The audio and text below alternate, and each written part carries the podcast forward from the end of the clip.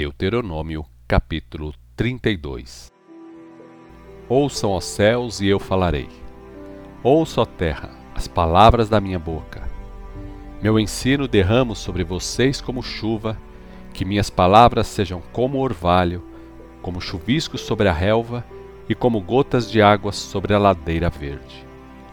Proclamarei o nome do Senhor, engrandecerei o nosso Deus. O Senhor é rocha, o que ele faz é perfeito e todos os seus caminhos são justos. Deus é fiel e não há nele injustiça. Ele é justo e reto. Mas Israel corrompeu-se. Já não são mais seus filhos, e sim suas manchas, geração perversa e falsa. Assim vocês tratam o Senhor, povo insensato e ignorante. Não é Ele o Pai de vocês, que os comprou que os fez e os formou. Lembre-se bem dos dias antigos, sondem as gerações passadas, perguntem aos seus pais e eles lhes contarão, aos anciãos e eles lhes falarão tudo. Quando o Altíssimo distribuiu a terra entre as nações, quando separou os filhos dos homens, ele fixou as fronteiras de acordo com o número dos filhos de Israel. Sim, porque Jacó é a herança do Senhor.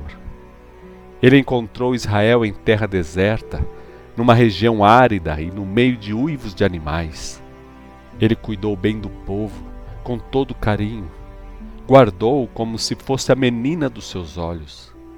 Abriu as asas sobre os filhos de Israel, como a águia faz com seus filhotes. Como ela carrega os filhotes em cima das asas, o Senhor levou o povo que escolheu. Assim Israel foi guiado pelo Senhor, e só por ele. Nenhum Deus estranho estava junto. O Senhor fez com que o seu povo cavalgasse nos lugares altos da terra e o alimentou com o produto do campo. Ele fez escorrer mel das rochas e azeite dos terrenos pedregosos. Alimentou-os com coalhada das vacas e leite das cabras com a gordura dos cordeiros. Deu também a carne macia dos cordeiros engordados nas ricas pastagens de Bazã e o melhor trigo. Beberam o sangue das uvas, o suco delicioso. Mas quando o povo amado de Israel engordou, agiu como animal selvagem. Quando ficou satisfeito, gordo e coberto de gordura, abandonou o Deus que o fez desprezou a rocha da salvação. Israel começou a seguir outros deuses abomináveis, provocando a ira do Senhor. Deus ficou com ciúme do seu povo. Os filhos de Israel ofereceram sacrifícios aos demônios, não a Deus. Ofereceram sacrifícios a deuses que não conheciam, deuses novos e recém-chegados, deuses que não receberam o afeto dos nossos pais. Ó oh, Israel, você abandonou a rocha da qual foi gerado. Você esqueceu Deus que o fez nascer. Deus viu tudo isso e o rejeitou, pois foi provocado demais por seus filhos e suas filhas. Disse Deus: Vou esconder o meu rosto deles para ver qual será o seu fim, pois são uma geração perversa, filhos desleais. Pois vejam todos que rivais o meu povo arranjou rivais do meu amor, ídolos, ídolos que nem são deuses. Agora vou fazer o mesmo com Israel. Vou provocar ciúmes nele. Vou dedicar afeição a um povo que não é meu. Provocarei sua ira por meio de uma nação insensata, porque a minha ira pegou fogo e vai queimar até as profundezas do Sheol. As colheitas serão devoradas pelas chamas, e as bases dos montes vão virar cinza. Amontoarei desgraça sobre o meu povo. Usarei todas as minhas flechas contra eles. Destruirei os filhos de Israel pela fome, e farei com que sejam devorados pela febre, por terríveis pestes. Enviarei contra eles animais ferozes e veneno ardente de serpentes que rastejam no pó. Fora de casa morrerão pela espada inimiga, e dentro dela reinará pavor.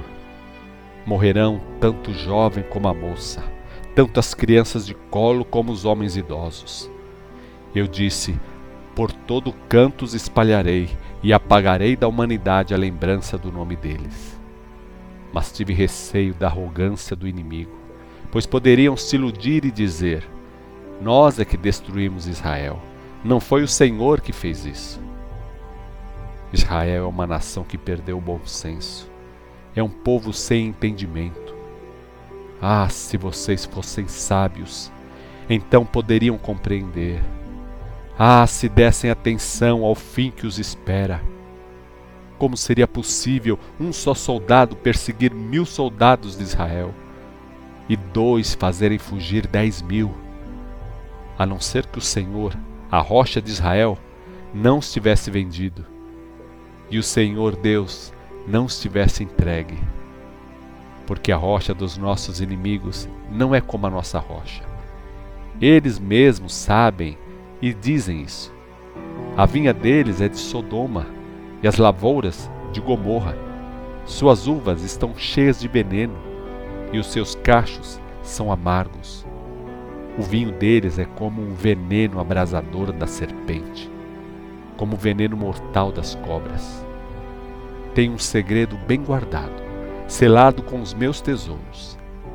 A mim pertence a vingança e a retribuição darei o castigo merecido a todos os inimigos do meu povo. Isto vai acontecer na hora certa, quando começarem a tropeçar. E não está longe o dia da desgraça deles. O dia da ruína que decretei para eles está próximo.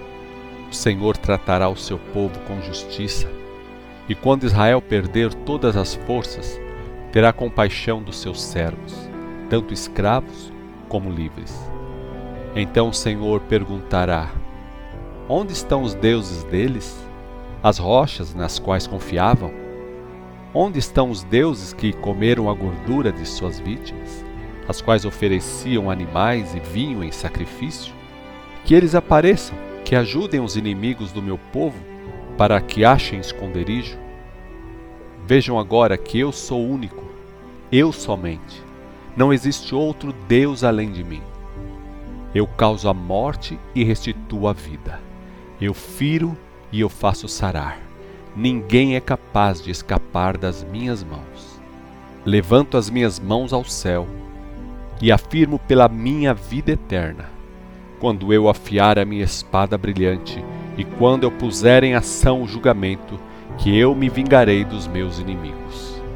Os que me odeiam vão receber o que merecem Embeberei as minhas flechas em sangue, enquanto minha espada devorar a carne e o sangue dos mortos e dos prisioneiros e as cabeças dos líderes inimigos. Que todas as nações louvem o povo do Senhor, pois o Senhor vai vingar o sangue dos seus servos, vai retribuir com vingança aos seus inimigos e vai purificar a terra de Israel e o seu povo. Depois, Moisés veio com Josué, filho de Nun, recitou todas as palavras dessa canção na presença do povo e disse: Meditem bem em todas estas leis que eu hoje estou transmitindo solenemente a vocês, para que ensinem todos esses mandamentos aos seus filhos e que eles obedeçam fielmente a todas as palavras desta lei. Essas leis não são palavras vazias são a vida de vocês. Se vocês as cumprirem, terão vida longa e vitoriosa na terra de que vão tomar posse do outro lado do Rio Jordão. Naquele mesmo dia, o Senhor disse a Moisés: Suba ao monte Nebo, nessas montanhas de Abarim, em Moabe, em frente de Jericó. Lá do alto, Contemple a terra de Canaã que vou dar aos israelitas como sua propriedade. Você morrerá no alto do monte e vai reunir-se aos seus antepassados, assim como seu irmão Arão morreu no monte Or e foi reunido aos seus antepassados. Será assim porque vocês dois pecaram contra mim na presença do meu povo, nas águas de Meribá de Cádiz, no deserto de Zim. Vocês desonraram o meu nome diante do povo de Israel. Você vai ver a terra que eu vou dar ao povo de Israel somente à distância. Mas você não entrará na terra que estou dando ao povo de Israel. Deuteronômio capítulo 33 Antes da sua morte, Moisés, homem de Deus, abençoou o povo de Israel com a seguinte bênção. Ele disse: O Senhor veio do Sinai brilhando como a aurora. Resplandeceu desde o monte Parã. Veio com milhares e milhares de santos, trazia chamas de fogo na mão direita. De fato, o Senhor ama o povo. Todos os santos estão nas suas mãos. Eles se prostram diante dos seus pés e recebem as palavras do Senhor. As leis que dei a vocês são uma herança que deixo para o povo de Israel. Ele foi rei de Israel quando se congregaram chefes do povo com as tribos de Israel. Que Ruben viva para sempre e que os seus homens se tornem numerosos. Esta foi a bênção que Moisés deu a Judá que o Senhor ouça o grito de Judá e junte aquela tribo novamente ao seu povo. Que as suas próprias mãos lhe sejam suficientes e que o Senhor o ajude contra os seus inimigos. A respeito de Levi, disse: Ó oh Deus, dê o seu tumim e o seu urim ao homem que é fiel. O Senhor o provou em Massá e nas águas de Meribá, discutiu com ele e ele mereceu a sua confiança. Levi disse a seu pai e a sua mãe: Nunca os vi. Não reconheceu seus irmãos, nem conheceu seus próprios filhos, mas obedeceu a sua palavra e cumpriu os termos da sua aliança. Ele ensina as suas ordenanças a Jacó e a sua lei a Israel. Eles estão sempre servindo o Senhor, oferecendo incenso e ofertas queimadas sobre o seu altar. Abençoe o poder da tribo de Levi, ó Senhor. Aceite o serviço dos levitas. Fira os lombos dos seus inimigos, os que procuram fazer mal a eles e os que têm ódio deles. Derrube esses inimigos de modo que não consigam mais ficar em pé. Quanto a Benjamim, disse Moisés: Ele é o amado de Deus, que vive em segurança ao lado do Senhor pois ele o protege todo dia. Ele descansará nos seus braços. Para a tribo de José, as palavras de Moisés foram estas: Que o Senhor abençoe a sua terra com as mais ricas bênçãos dos céus, com o precioso orvalho que vem do céu e com as águas das profundezas. Que seja abençoado com os melhores produtos amadurecidos pelo sol e com o que germina durante cada lua, com as mais belas colheitas dos montes antigos e com a fertilidade das colinas eternas. Venha sobre ele a bênção do Senhor com os melhores frutos da terra. Esteja com ele o favor daquele que apareceu na sarça ardente. Que tudo isso repouse sobre a cabeça de José, príncipe entre os seus irmãos. Em majestade, ele é como a primeira cria do touro. Seus chifres são como de um boi selvagem, com os quais afastará todos os povos para os confins da terra. Assim será as dezenas de milhares de Efraim e com os milhares de Manassés. A respeito da tribo de Zebulon, Moisés disse: Alegre-se Zebulon nas suas andanças, e você, Issacar, alegre-se nas suas tendas os dois convocarão os povos para o monte, para, junto com eles, apresentarem ofertas de justiça.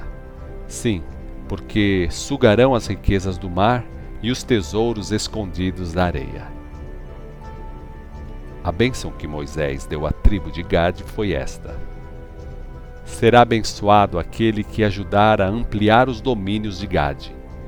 Ele é um leão no modo de descansar e no modo feroz de lutar. Ficou com a melhor parte da terra.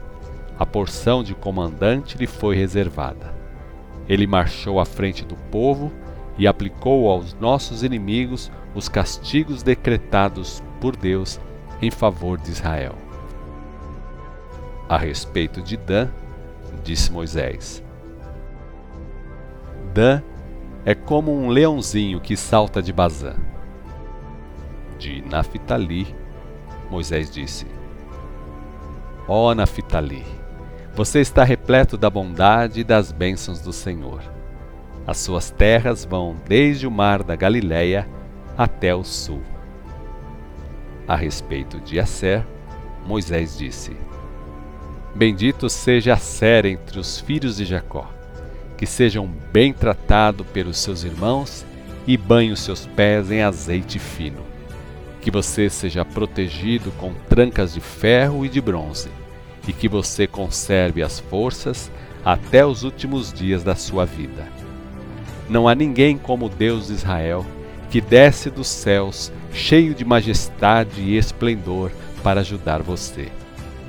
O Deus eterno é o seu refúgio. Ele sustenta Israel com braços eternos. Ele expulsa os inimigos da sua presença, dizendo: Destruam esses povos. Assim, Israel habitará seguro, recebendo das fontes do Senhor. Viverá numa terra cheia de cereais e vinho, regada de mansas chuvas dos céus. Ó oh Israel, como você é feliz! Que povo é como você? Você foi salvo pelo Senhor. Ele é o seu escudo que o protege e a espada que lhe dá vitórias gloriosas. Assim, os seus inimigos terão de se humilhar diante de você e você pisará sobre todos os seus altares de ídolos que são adorados nos lugares altos. Deuteronômio capítulo 34 Então, Moisés das campinas de Moabe subiu ao cume do Pisga, no monte Nebo, que fica de frente para Jericó. E o Senhor mostrou a ele a terra prometida, desde Gileade até Dan, toda a região de Naphtali, o território de Efraim e Manassés, toda a terra de Judá, que vai até o mar Mediterrâneo, o Negueb e toda a região que vai do vale do Jordão a Jericó, a cidade das palmeiras até Zoar. E o Senhor disse a Moisés: Esta é a terra que prometi sobre juramento a Abraão, Isaque e Jacó quando disse a eles: Eu darei aos seus descendentes. Eu permiti que você visse a terra com seus próprios olhos, mas você não vai entrar nela. Assim, Moisés, o servo do Senhor, morreu ali, na terra dos Moabitas, como o Senhor havia dito. Ele foi sepultado num vale que fica perto de Bet-peor, na terra de Moabe. Mas até hoje, ninguém sabe o ponto exato onde fica a sepultura dele. Moisés tinha 120 anos de idade quando morreu. Ele ainda enxergava perfeitamente e o seu vigor não tinha enfraquecido. Os israelitas choraram a morte de Moisés durante 30 dias, nas planícies de Moabe, até que se cumprissem os dias de pranto e luto. Josué, filho de Num, estava cheio de sabedoria, porque Moisés tinha imposto as suas mãos sobre ele. Assim, os israelitas obedeceram a Josué e seguiram os mandamentos que o Senhor tinha ordenado a Moisés. Nunca mais apareceu um profeta como Moisés, pois o Senhor falava face a face com ele, e que fez todos os sinais e maravilhas que o Senhor o tinha enviado a fazer na terra do Egito, na presença do Faraó, dos oficiais e de todo o povo do Egito. Nunca houve alguém que mostrasse tamanho poder como Moisés e que executasse os feitos temíveis que Moisés realizou com grande poder diante do povo de Israel.